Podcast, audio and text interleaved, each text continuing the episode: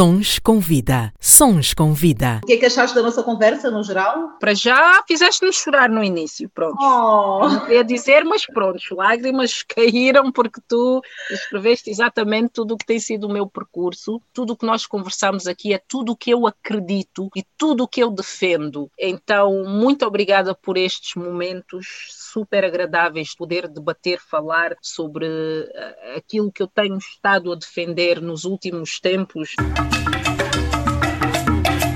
Sons com vida. Sons com vida. Sons com vida.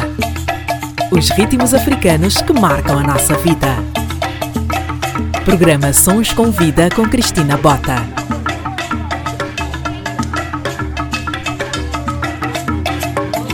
Seja bem-vindo e bem-vinda ao meu podcast. O meu nome é Cristina Bota e este é o Sons com Vida. Por aqui passam pessoas cujas histórias podem tocar e inspirar outras vidas, desde artistas mundialmente conhecidos ou pessoas das quais nunca ouviste falar, mas que são essenciais e que fazem verdadeiramente acontecer. Porque aqui todas as histórias contam. E se fizer sentido para ti, partilha, comenta, para que mais pessoas tenham acesso a esse conteúdo essencial e intemporal. A minha convidada desta semana é uma mulher encantadora e uma verdadeira inspiração. Depois de ter passado 12 anos em Inglaterra, onde se formou em jornalismo, voltou para Angola em 2009, período em que viveu grandes transformações na sua carreira. Foi apresentadora do programa Caça Talentos da TV Record Angola, por onde também passei, onde nos conhecemos na altura. Esteve na revista Caras Angola, como produtora e jornalista. É natural da província de Bengala, onde iniciou a carreira como apresentadora da televisão pública de Angola aos oito anos no programa programa infantil Comboio de Amizade. Entretanto, voltou para a Inglaterra, onde atualmente trabalha como especialista em autismo e foi desde que iniciou então esta nobre jornada que desenvolveu o interesse por uh, despertar nas pessoas uma consciência mais profunda no que concerne ao amor ao próximo, o respeito, a inclusão, independentemente das características de cada um. É escritora e chama-se Zinaida Marina Cabral. Marina, muito bem-vinda e obrigada. Educados somos mais felizes e bem-sucedidos, é isso? Com certeza, muito boa tarde, muito obrigada por, por esse convite. Uh, olha, estou emocionada, essa tua entrada aí sobre a minha vida. a sério, caiu assim uma, uma lágrima no canto do olho. Uh, ah, passou passado, né? Com certeza, explicou uh, com toda a veracidade o que tem sido essa minha trajetória de vida. Muito obrigada por isso. Boa, muito bem. Este livro é um livro sobre histórias infantis que relatam princípios de educação que jamais deveriam sair de moda, estão um bocado perdidos. Uma primeira pergunta para contextualizarmos. Marina, quem é que deve ler este livro? Olha, este livro foi conotado como um livro para crianças, mas na realidade eu acho que este livro é para todas as idades e principalmente para os adultos que são responsáveis pela educação das crianças, porque as crianças elas não se educam sozinhas, elas precisam de encarregados de educação responsáveis por elas que lhes passem esses valores de educação. Então, mais do que as crianças, eu acho importante que primeiro os adultos leiam este livro e, e pronto, eh, que relembrem esses valores, porque eu acredito que muita gente tem esses valores ah, e que passem aí então esses valores para as crianças. Então, na verdade, este livro é para todas as idades. Ok. Quando falamos em educação, não estamos a falar em escolarização, pelo menos neste contexto do teu livro, certo? Uhum, Porque há aqui, um equívoco, há aqui um equívoco em que as pessoas, quando falam em educação, delegam a terceiros, delegam a pessoas que não são os pais ou os encarregados. Conforme eu digo sempre, a, escola tem a responsabilidade de, de ensinar a ler e escrever. Nós temos que ser educados a partir de casa. A educação vem a partir de casa, que é os valores que nos são passados, o respeito ao próximo, respeitar as diferenças, ser gratos por tudo aquilo que nós temos, a compreensão, a delicadeza, a cortesia, tudo isso tem que ser ensinado a partir de casa, as boas maneiras também, para que nós possamos então conviver com outros humanos, que as nossas crianças possam ir para a escola e conviver com os colegas, conviver com os professores e então transmitirem toda essa boa educação que vão aprender a partir de casa. Como é que podemos educar pessoas que estão cheias de razão naquilo que estão a fazer em relação ao seu comportamento? Qual é o melhor caminho para lidarmos com pessoas uh, mal educadas, podemos assim dizer? É assim, eu agora falo-te um pouco como psicóloga, né? porque eu também sou estudante de psicologia. Exato, exato, eu tenho, tenho alguma experiência em lidar com pessoas que estão cheias de razão. Primeiro de tudo, nós não podemos mudar pessoas, nós não podemos mudar mentalidades. As pessoas têm que ter noção que algo tem que ser mudado, têm que querer fazer essa mudança para que algo aconteça, para que elas possam então ouvir. Porque se tu não souberes que tens que fazer uma mudança, se tu não reconheceres que tens um problema, tu não vais ouvir ninguém. Então, o primeiro passo é reconhecer que, que essa educação é muito importante e se as pessoas tiverem um comportamento que vai muito além, que, vai, que, é, que difere dessa educação que é cheia de valores e princípios, então é importante que elas reconheçam que tem que haver essa mudança e aprenderem ou reaprenderem novos valores. Ok, isto é muito importante. Um, voltando aqui à parte da tua especialização também com autismo, foi ao lidar com, com esta realidade que sentiste que há necessidade de as pessoas eh, serem mais educadas e mais amorosas para lidarmos uh, com situações e pessoas que carecem um pouco mais da nossa atenção? Com toda a certeza, porque aí eu, eu fui atirada a uma realidade que eu não estava acostumada a ter que lidar, que é quando tu lidas com pessoas que são portadoras de autismo, nós estamos a lidar com pessoas que têm um comportamento diferente. E ser diferente não significa estar errado, mas isto é minha maneira de pensar e de algumas pessoas, não é infelizmente a maneira de todas as pessoas pensarem. Então, quando elas deparam-se com um comportamento diferente daquilo que elas estão acostumadas e aquilo aquilo que elas consideram normal, elas têm aquela tendência de atacar, de criticar, e eu convivi com isso diariamente e convivo quando lido com os meus pacientes, e isso entristeceu-me bastante. Isto foi uma situação bastante alarmante para mim, que eu senti essa necessidade de levar as pessoas uma nova consciência, porque ser diferente não significa ser mau, não significa ser melhor ou pior do que ninguém. Ah, e nós temos que aceitar as diferenças diferenças das outras pessoas. E foi aí que eu disse: ok, nós temos que levar isso de uma maneira mais abrangente, nós temos que falar mais sobre isso, porque às vezes é, é ignorância das pessoas. As pessoas agem dessa forma para com um portador de autismo, por exemplo, porque não, não sabem fazer diferente. Então, nós uhum. temos que ter um certo carinho e uma certa atenção quando falamos com as pessoas e explicamos que ser diferente é apenas ser diferente e nós temos que aceitar as diferenças de toda a gente, sejam elas quais forem. Muito bem, ainda bem que estamos a ter esta conversa em tempos que se fala muito de mudança, fala-se muito do racismo, fala-se muito de, da homofobia, de várias coisas. Eu acho que esse aspecto de olharmos para pessoas com alguma uh, deficiência ou com alguma diferença também com mais atenção, com mais carinho. Acho que está na hora de todos nós começarmos a ter mais consciência em relação a isso. Se nós pudéssemos criar um, uma receita, como se fosse uma receita ou um manual, quais são os ingredientes necessários e as atitudes que não podem faltar para termos assim uma consciência mais profunda, ou do ponto de vista do amor ao próximo, o respeito, a inclusão, independentemente das características de cada um. Vamos aqui elaborar um manual de boas maneiras. Com certeza. Em primeiro lugar, minha querida, eu acho que é muito importante que nós tenhamos a capacidade de nos colocar no lugar do outro e pensarmos sempre: e se fosse comigo? Será que este comportamento que eu estou a ter para com esta pessoa, eu gostaria que tivessem comigo? É o comportamento adequado? Lado, porque se todos nós pararmos para pensar desta maneira, nós vamos ter uma consciência mais respeitosa para com o próximo, porque uhum. ninguém gosta de ser maltratado, ninguém gosta de ser insultado, ninguém gosta de ser tratado com diferença.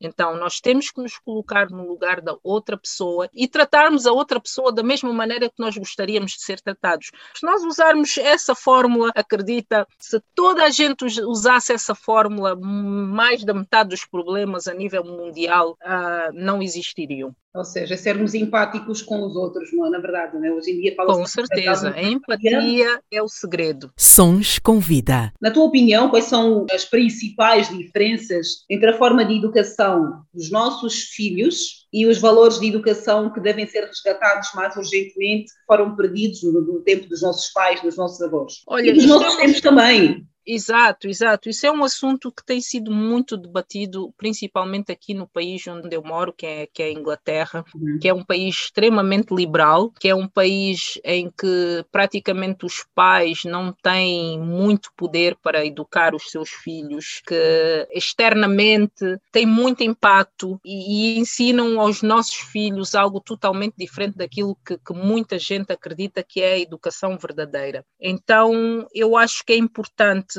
que a partir de casa, porque é assim, os filhos moram connosco e passam grande parte do dia com os seus pais, com os seus encarregados de educação. Uhum. Nós temos que passar esses valores. Os nossos filhos têm que saber que existem regras. É muito importante que os nossos filhos saibam que na vida tudo é regido a regras tudo é regido ao amor ao próximo, a uma troca. Uh, eu dou e eles, eles dão, eles têm que receber, que eles têm que ser delicados, que eles têm que aplicar a cortesia, a compreensão, ao amor próprio, a gratidão, as boas maneiras. E tudo isso, como eu disse inicialmente, vem a partir de casa, porque se eles tiverem esses valores a partir de casa, qualquer outra interferência externa vai entrar em contraste e, e não vai ser tão forte com relação a aquilo que nós passamos a partir de casa. Nós vivemos num mundo muito agressivo, cada vez mais. Cada vez mais os pais estão a perder o, poder com relação à educação que passam os seus filhos, em detrimento ao que se passa lá fora. Ah, e é o que eu digo sempre a todos os pais: se eles não educarem, a rua vai educar e não vai educar com o mesmo amor que seria a educação dada pelos pais. Então vamos fazer os possíveis, vamos tirar todo o tempo possível. Eu sei que as pessoas andam ocupadas, extremamente ocupadas. Vivemos todos num, numa sociedade em que todo mundo quer fazer mais, mais, mais, quer trabalhar cada vez mais, mas nós temos que ver o que realmente é importante para nós, o que realmente vale a pena nós perdermos o nosso tempo. E os nossos filhos são a nossa preciosidade, são a nossa riqueza e é nele que nós devemos investir. Tudo bem que nós temos que perder tempo a ganhar dinheiro porque temos contas a pagar mas nós também temos que arranjar algum tempo para educar os nossos filhos, porque é importante, muito importante. É importantíssimo. Com tudo o que tu explicaste aqui, eu posso perceber que não existe uma educação antiquada, como muita gente faz perceber. Mudam-se os tempos, muda-se a educação. O nosso padrão de educação, por exemplo, em África, é muito diferente da educação daqui da Europa. Nós sentimos essa diferença claro. quando saímos para um supermercado. As nossas crianças têm uma, uma postura e nós, como mães africanas, queremos ter uma uma reação que às vezes não conseguimos porque culturalmente no país em que estamos não é permitido ou as pessoas olham-nos com algum não sei se está a perceber. Com, eu, alguma, com certeza, eu, eu, eu, entendo, eu entendo perfeitamente e eu vivo, convivo com esse dilema diariamente, porque eu sou uma mãe africana que mora na Europa e tenho esse clash que a minha educação, a educação que eu recebi por parte dos meus pais é totalmente dessa educação que eles querem implementar nos nossos filhos. Mas os filhos são nossos eles moram conosco e a educação tem que partir dos pais. Então, eu também não acredito que nós devemos educar os nossos filhos exatamente da mesma maneira que fomos educados, porque os tempos são outros. Nós também temos que nos adaptar ou readaptar em muitas situações. Por exemplo, antigamente nós não tínhamos acesso, nem sabíamos o que, que era usar a internet, não é? Então não tínhamos que lidar com essa situação. Hoje em dia, nós temos a situação dos telefones, da internet, em que nós temos que saber como é que nós vamos lidar com o uso da internet uh, por parte dos nossos filhos. Então, é uma situação nova para nós. Então, tudo isso é uma nova adaptação no método de educação que nós estamos a implementar nos nossos filhos.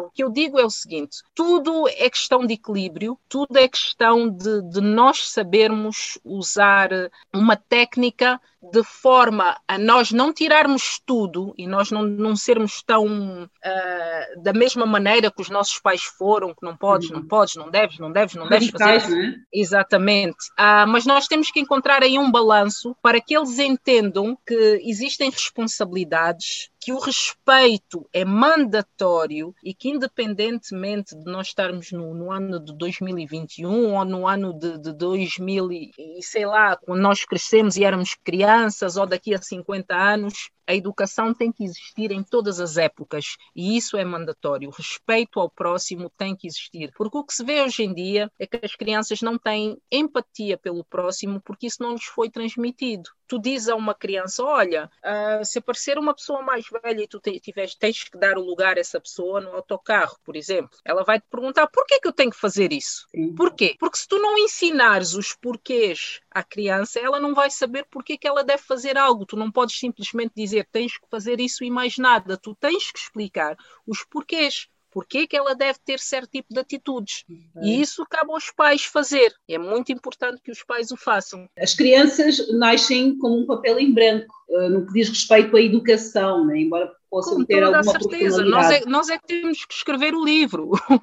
nós é que temos que ajudar a escrever esse livro e transmitir essa mensagem. É como um computador que está vazio, o cérebro delas não tem, de, de, das crianças não tem absolutamente nada, e nós temos que colocar informação. E a informação é aquela que fica lá no software, que é passada pelos pais, entendes? É. E é isso que os pais têm que pôr na cabeça, que não podem delegar essa missão a terceiros, eles não podem passar essa essa missão à escola. Não é a missão da escola educar os nossos filhos, é a missão dos pais, dos encarregados de educação o fazer. Ok, sim, faz sentido. Marina, imagina, nós, os nossos filhos eh, com características diferentes, com personalidades diferentes, vão para a escola e o ensino é, é único, é específico, independentemente das características diferentes de cada aluno. O ensino também acaba por ter aqui alguma culpa em todo este esta degradação de valores que nós temos visto aqui, ou isso é só uma forma de nós isentar-nos da, da, nossa responsabilidade? Infelizmente, eu vou ter que dizer que o ensino também tem grande parte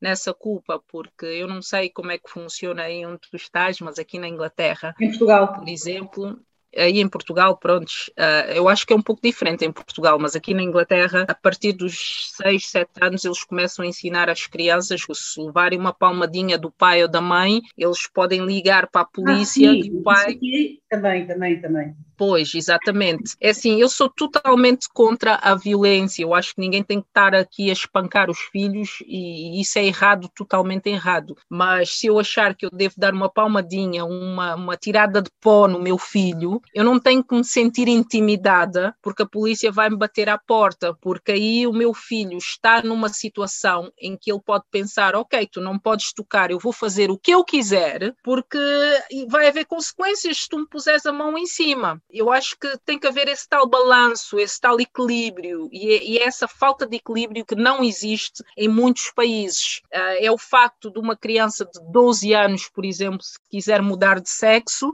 já pode, sem o consentimento dos pais, sem o consentimento, simplesmente porque ela acha que tem que fazer. O que é que uma criança de 12 anos sabe da vida? É ela pode mudar de ideias aos 18 anos, mas entretanto já tomou uma decisão drástica que vai deixá-la com várias sequelas. várias e os pais não têm poder absolutamente nenhum para impedir aquela ação. Então eu acho que nós estamos aí por um caminho que não é o mais correto em relação à educação dos nossos filhos, mas externamente. Existem vários fatores. Existe o fator educar os nossos filhos em casa e existe essa interferência externa, que infelizmente tem sido muito forte. Uh, e eu falo também porque aqui na Inglaterra nós temos tido muitas pessoas da nossa, muitas crianças e adolescentes da nossa comunidade a envolverem-se no mundo do crime. Estou a trabalhar com uma equipe que está a fazer um estudo sobre isso. Por que tantas crianças e adolescentes da nossa comunidade, assim que, entram neste país, envolvem-se no mundo do crime? Eu uhum. acho que é, é, é essa liberdade essa vontade de fazer o que quiserem, sem serem repreendidos, sem os pais poderem sequer dizer alguma coisa que faz com que isso aconteça. Sem limites, não é? Na verdade, não há limites, não há qualquer travão, não há uma margem. Isto também acaba por criar aí um comportamento libertino por parte destes jovens que se, acabam por se tornar delinquentes. Exato. Como é que olhas aqui a introdução das redes sociais? Hoje em dia as nossas crianças todas têm um tablet, um computador, eh, têm acesso às redes sociais também, já desde cedo. Como é que nós podemos usar as novas tecnologias a nosso favor para não causar tanta ansiedade uh, nas nossas crianças? Olha, esse tem sido um dos grandes problemas que nós temos debatido a nível de, de, de psicólogos cá na Inglaterra sobre o uso da, das redes sociais, do, do, dos, dos, telefones, por parte de crianças e adolescentes. Uh, tudo isso vai so, com relação à monitorização do uso dessas tecnologias. Nós não podemos simplesmente pegar num telefone com acesso à internet e entregar a um filho e dizer: Olha, vai, vai à tua vida. Não, nós não podemos fazer isso. Né? Porque nós não sabemos com quem é que, que, que, o nosso filho vai falar. Nós não sabemos que tipo de conversa é que ele está a manter com seja com quem for. Então é muito importante que os pais tenham esse cuidado de saberem que plataformas é que os filhos estão a entrar, com quem estão a falar e monitorizar todas essas conversas. Principalmente aqui na Inglaterra, a maior parte das crianças que têm desaparecido é tudo relacionado às redes sociais, com encontros que marcam com pessoas, porque nessa idade as, as crianças, os adolescentes não pensam muito nas consequências. E, e, nós sabemos que por trás de um computador uh, pode estar alguém que diz que é uma criança, mas é um adulto e, e, com outras intenções. Então, todo o cuidado é pouco. Pais, por favor, encarregados de educação, tenham toda a atenção nesse sentido. Não entreguem simplesmente um computador, um telefone aos seus filhos. Saibam, tenham todo o cuidado em saber com quem é que eles estão a falar, que tipo de redes eles estão a falar, quais são os sites que eles entram, com quem eles conversam, porque todo o cuidado é pouco. Pois, essa é uma situação muito delicada, porque eu tenho visto crianças com crises de ansiedade muito grande, com desejos muito Exatamente, além mas tudo isso porque eles não têm controle. Porque se tu entregas um, um telefone a uma criança e ela está lá 5, 6 horas a usar o telefone, imagina, aí no dia seguinte ela tem, ela vai se acostumando, porque nós seres humanos somos de hábitos. Então ela está acostumada durante a semana inteira, está durante 5, 6 horas. Aí um dia tu, a mãe ou o pai está mal disposto e diz: Eu acho que tu estás a usar muito esse telefone, dá cá. Exato. Então, o que é que tu estás a fazer com essa criança? Ele já se acostumou que ele pode usar quando ele quiser, durante o horário que, que ele quiser. Então, de repente, tu dizes que ele não pode. Vai criar ali uma crise de ansiedade, vai criar ali um nervosismo que vai ser muito difícil combater. Então, a partir do início que ele começa a usar um telefone que tem acesso às redes sociais, ou seja o que for, tenha ali um controle e diga, ok, tu podes usar de X a X horário. Por exemplo, eu vou, vou explicar o que eu faço com o meu filho. Ah, o meu filho tem oito anos e de segunda a sexta ele não pode usar telefones. Ele vai fazer as coisinhas dele, vai ler livros, vai escrever, vai brincar com a irmã, vai fazer outras coisas. À sexta-feira, quando sai da escola, ele tem acesso durante duas horas ao telefone, mas eu sei exatamente quais são os jogos que ele usa, com quem é que ele fala. Tem um jogo que ele entra e fala com os primos, e eu sei, ele não pode adicionar ninguém sem que eu saiba quem é a pessoa. Normalmente é só família ou amigos muito próximos. Uh, então existe ali uma rotina e ele já sabe, durante a semana ele não pode fazer aquilo. Mas se eu simplesmente liberar e disser, ok, o telefone está contigo, imagina, ele usa durante duas semanas, de segunda a sexta, quando ele quiser, e uma semana, quando eu achar que ele não tem que usar, tiro-lhe o telefone, ele vai ficar irritado, porque ele diz, o que é que se passa aqui? Então estou acostumado a usar e agora de repente tiram-me. E é isso que as pessoas têm que entender, têm que criar uma rotina para que as crianças e os adolescentes possam seguir essa rotina. Pois, isso é verdade. Ainda bem que estamos a falar sobre estes assuntos, são assuntos muito recentes. Eu acho que todos nós, na família, temos lidado com adolescentes e crianças que, quando tentamos tirar o telemóvel. Problema, eu, acaso, É um erro grave, é trancar-se no quarto e só sair na segunda-feira porque tem que ir à escola. Ou seja, é um drama que as famílias têm vivido precisamente porque não limitam, não colocam o um limite logo do início da relação telemóvel-adolescente, telemóvel-criança, não é? A falta do limite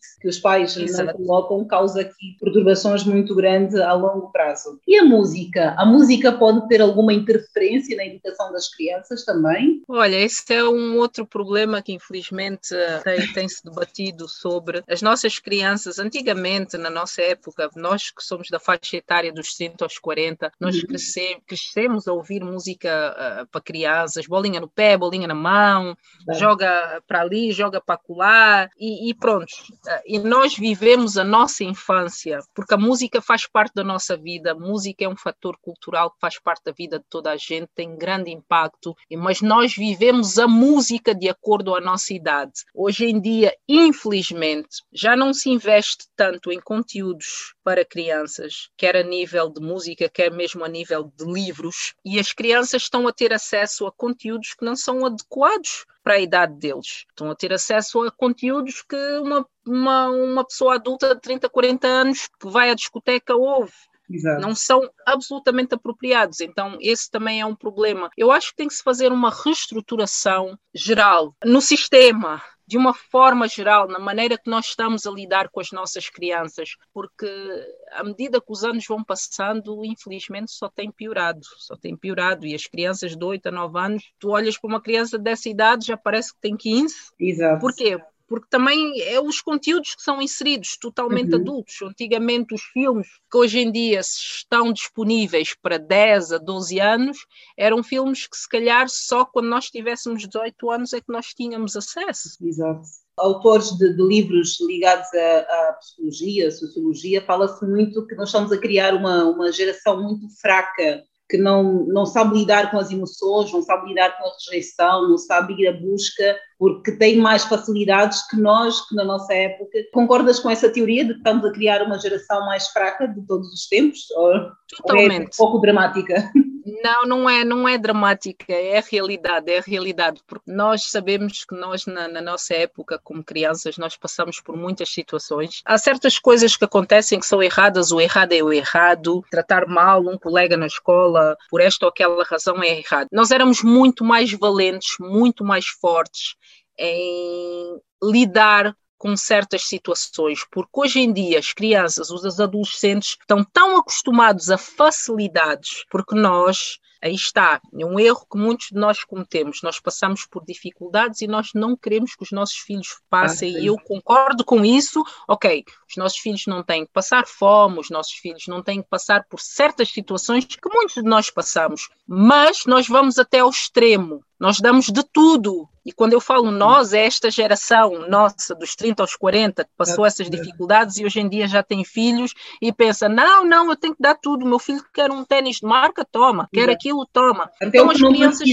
as crianças estão a crescer com muita facilidade e a pensar que o mundo é fácil. O que elas quiserem, basta estalar o dedo e têm. Então o que é que acontece? Elas vão sendo acostumadas desta forma, que tudo é muito fácil e sempre tiveram e têm tudo. Quando enfrentam a vida adulta e quando realmente têm que enfrentar, por exemplo, um colega de trabalho que não é tão simpático como a mãezinha, uhum. ou um patrão que dá um berrozinho que o pai nunca deu, então, uhum. o fim, é o fim do mundo, porque elas nunca tiveram expostas a este tipo de situação. Então, aí vem a depressão, vem a falta de amor próprio, vem aquele pensamento que ninguém gosta de mim, eu sou infeliz, eu não tenho sorte nenhuma. Porquê? Porque elas nunca tiveram expostas a situação nenhuma. Então, eu acho que na vida nós temos de ter todas as situações, todas as fases. Existem as fases boas, as menos boas, até mesmo enquanto crianças. E nós temos é que, quando elas aparecerem, ensinar ensinar os nossos filhos a lidarem com essas situações e não ir lá à escola e resolver por eles. Uhum, ok? Sim. Então, o problema dos pais é tentarem resolver todos os problemas dos filhos. É verdade que os pais hoje em dia não querem que os filhos passem por dificuldades, eh, quer emocionais, quer no nível financeiro ou físico,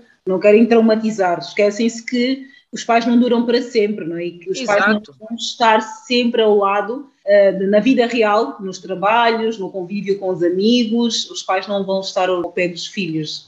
Isso é uma realidade que os pais têm que se lembrar, não é? Com toda a certeza. Nós temos que preparar os nossos filhos para o mundo. Muita gente diz nós temos que criar um mundo melhor para os nossos filhos. Não, nós temos que criar filhos melhores para o mundo. Sons com Vida com Cristina Bota. Olha, eu, eu gostaria de, se me des a oportunidade agora, pronto, um, claro. dizer ao pessoal que está a ouvir neste momento claro. para enviarem-me um convite pelo Facebook, procurarem por mim, Snaida Marina Cabral, ou pelo Instagram Marina Cabral. E sim, eu neste momento eu estou a atender várias pessoas gratuitamente. Estou na minha fase final de formação como psicóloga e já estou a trabalhar na área. Então, uh, quero contribuir para a minha comunidade, quero dar esse contributo. Então, se alguém está em alguma situação que precisa de falar com alguém, entre em contato comigo em privado pelas minhas redes sociais. Ok, muito bem, muito bem. Grande trabalho, Marina, acho muito bem. Voltando aqui ao livro, são 24 histórias. Queres-nos falar aqui um bocadinho sobre como é que se desenvolveu o processo de escrita deste livro? Olha, este livro foram vivências, foram várias coisas que eu fui apanhando aqui e ali a nível de educação, tudo aquilo que eu acredito, tudo aquilo que eu transmito a nível de educação aos meus filhos e aprendi e hoje transmito, uh, valores que, que têm-se perdido ultimamente e que eu acredito que depende de cada um de nós não deixar morrer. Nós, se, se, quem estiver a ouvir, se for pai, se for mãe, a responsabilidade é nossa de transmitirmos aos nossos filhos a educação que nós gostaríamos que eles exerçam dentro de uma comunidade. Então, as histórias nesse livro retratam tudo isso, retratam tudo aquilo que eu acredito em várias situações diferentes. Tem a história do. Pronto, deixa-me aqui passar-te algumas. Sim, eu não tive a oportunidade de ler, entretanto, quando falamos na, na quarta-feira, fui ver e está disponível. Eu, assim que puder, eu vou comprar, mas eu ainda não tive a oportunidade, com muita pena minha. Pois, já agora eu estou estou, o livro está em destaque na FNAC do Shopping de Cascais. Entrou em destaque a partir de hoje, hoje é dia 16, não é? Hoje está em destaque e estará durante 30 dias, então é o melhor lugar aí, porque o livro vai estar ali em destaque, acredito que na vitrine, e o título é Educados Somos Mais Felizes e Bem-Sucedidos várias histórias. Tem uma que fala sobre lutar contra a depressão, tem uma história que fala sobre essa necessidade que muita gente sente de agradar a toda a gente, que é impossível. Uhum. A história, Crianças e adultos, isso adultos Exatamente. não conseguem entender em relação a isso. O título da história é Impossível a todos agradar. Não Depois tem a importância de conhecer as nossas origens também, porque Uau. isso aí levou-me um pouco a falar sobre as pessoas que saem dos seus países de origem e migram, não é? E depois esquecem-se de onde vieram, porque tentam eh, integrar numa nova cultura, num novo país e esquecem-se de onde vieram. E eu acho que é muito importante, para nós sabermos para onde vamos, é importante saber de onde viemos. É muito, muito importante. Que ensina as crianças a lidarem com adultos, temos a história sobre nós amarmos a nós próprios como somos, amarmos a nossa cor, o nosso cabelo, tudo sobre nós. Enfim, são muitas histórias emocionantes, cativantes. Vão lá, comprem o livro. e eu acredito que vocês vão gostar. Já agora o livro vai estar em destaque na FNAC Na FNAC, que é Cascais, exato. E também pode ser adquirido de... online, certo? Exatamente, também pode ser adquirido online pelo site da Flamingo, que é publisher pela qual lancei o livro. Personalidade da semana. E agora, Marina, se tivesses um superpoder, usarias para transformar o quê neste momento em termos de educação? Exatamente isso, a mentalidade das pessoas. Eu faria com que as pessoas pensassem dessa forma e se fosse comigo, como é que eu gostaria de ser tratado? Porque é o que eu te disse inicialmente, se todos nós, antes de fazermos alguma coisa, principalmente quando é algo que possa prejudicar a outra pessoa, pensássemos e eu digo-te isto eh, emocionada porque eu sou uma pessoa muito sensível, bastante. Muita gente não me conhece, mas eu tenho uma sensibilidade muito forte. Eu choro por tudo e por nada, eu emociono-me. Existem muitas situações que eu prefiro não ver, que eu sei que eu posso ficar triste. Eu faço os possíveis para ajudar as pessoas da maneira que eu que eu puder. E eu acho que é muito importante quando nós paramos para pensar, e se fosse comigo, eu gostaria que isto fosse feito desta forma. E se as pessoas pensassem todas dessa forma, acredita que não existiria tanta miséria no mundo, porque antes de roubarem, antes de tirarem o pão àquela pessoa, a pessoa iria pensar, e se fosse o meu filho? E não faria, não faria. Uhum. Então, pronto, não entrando em, em, detalhes e em outros assuntos que não têm nada a ver com este tema. Este tema mas no fundo está tudo é relacionado. Esse o meu superpoder. Seria esse. No fundo acaba por estar tudo relacionado, Marina. Com certeza. Que não queremos aqui abordar porque não é o foco do programa e não é o foco também do livro. Eu tive a ler um estudo que fiquei muito preocupada. São raras as mulheres que não passaram por abuso. Como é que nós podemos proteger as nossas meninas do, abuso? É a conversa, é um assunto tão delicado. É um assunto muito delicado e, e sejamos mais do que tudo sejamos muito vigilantes, porque também foi feito um estudo em que a maior parte, eh, esse estudo foi feito cá na Inglaterra, acho que se não me engano, pela Universidade de Oxford, em que 85% dos casos dos abusos que acontecem, uh, a pessoa que, que é o agressor faz parte do, do agregado familiar. São pessoas que fazem parte da confiança. Uhum. Então, que jamais o, aquela pessoa pensaria que seria capaz de, de, cometer aquele abuso.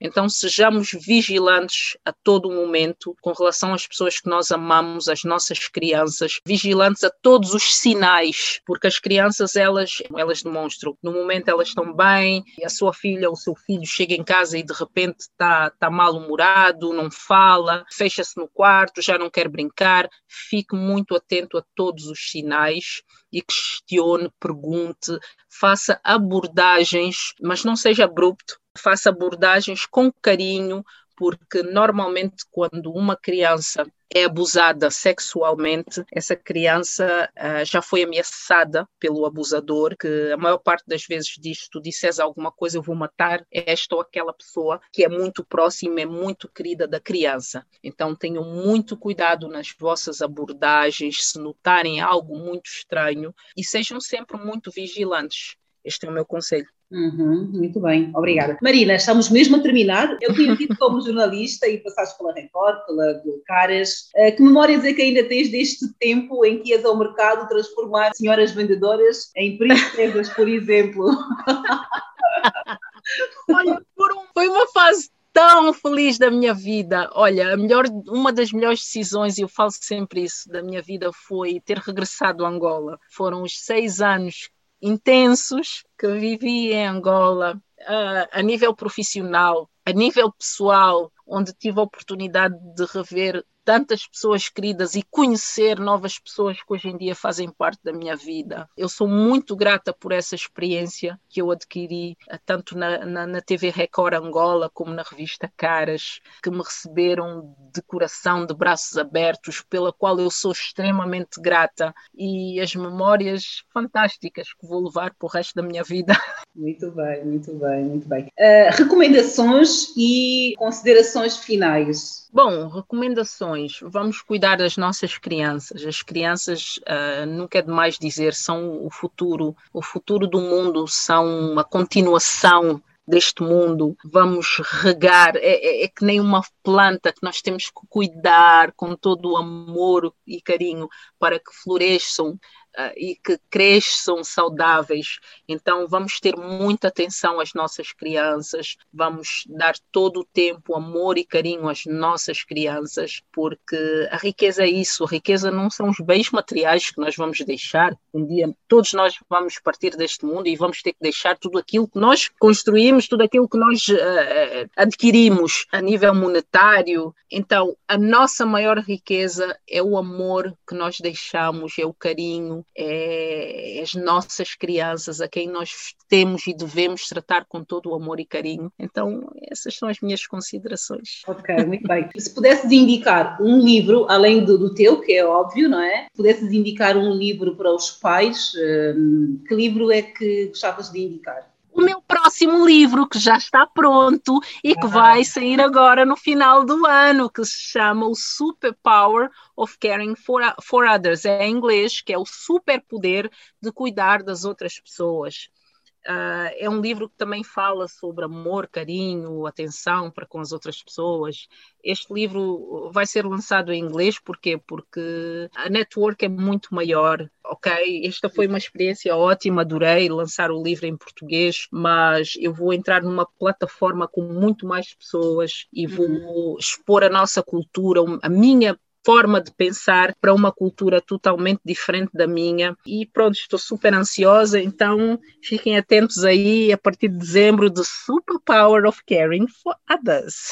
Oh my God, muito bem, obrigada Marina, adorei este bocado. E terminamos aqui a nossa conversa com Marina Cabral e Zenaida Marina Cabral, jornalista, estudante de psicologia e escritora, que lançou muito recentemente um livro sobre histórias, reflexões e mensagens positivas que têm como objetivo incentivar as pessoas para que uh, tratem o próximo, o semelhante, com respeito, sempre com base na convivência saudável entre seres humanos. No fundo, é exercer a tal da empatia que se fala muito ultimamente. O Sons Convida fica por aqui na próxima semana a mais Sons Convida.